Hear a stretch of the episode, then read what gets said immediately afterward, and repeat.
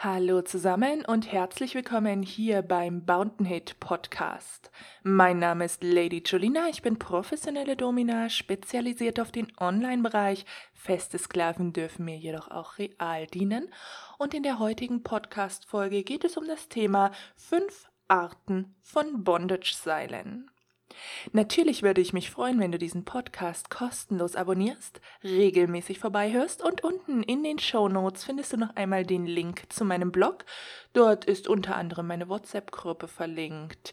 Ja, findest du alle Beiträge an sich und natürlich ist alles rund um Bountain Hit kostenlos und ohne lästige Werbung und Pop-ups. Es gibt viele verschiedene Arten von Bondage-Seilen. Fünf an der Zahl möchte ich dir jetzt im heutigen Podcast vorstellen.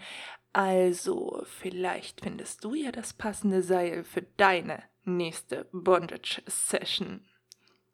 Seide. Ja, Seile aus Seide fühlen sich auf der Haut ganz besonders glatt an. Sie sind völlig frei von Reibung und noch dazu sehr, sehr bequem.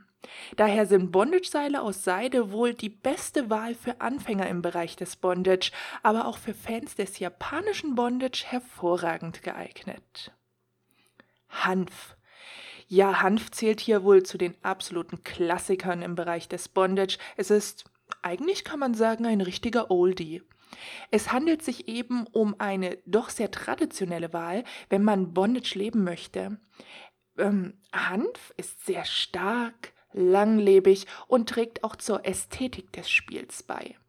Einige finden Hanf doch sehr unbequem und kratzig, was ja die Folge hat, dass die Fesselung sich nur sehr schwer löst.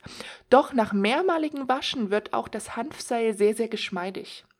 Hanfseile sind aber gänzlich ungeeignet, wenn es um Hängebondage geht, denn sie ziehen sich bei Nässe auch sehr, sehr stramm zusammen. Baumwolle. Nun, Baumwolle hat wirklich einen ganz besonderen Style, was Bondage-Seile betrifft.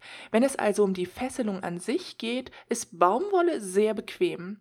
Dennoch kann es auch sehr stark gedehnt werden und Knoten halten bei diesem Material nicht so gut. Des Weiteren wird die Feuchtigkeit im Baumwollmaterial gespeichert, was die Keimbildung erhöhen wird. Außerdem sollten Bom Baumwoll-Bondage-Seile, schweres Wort, nicht für Hängebondage verwendet werden. Silikon. Ja, Silikon ist wirklich ein sehr, sehr flexibles Material. Es ist glatt und dehnbar und gleichzeitig doch sehr robust.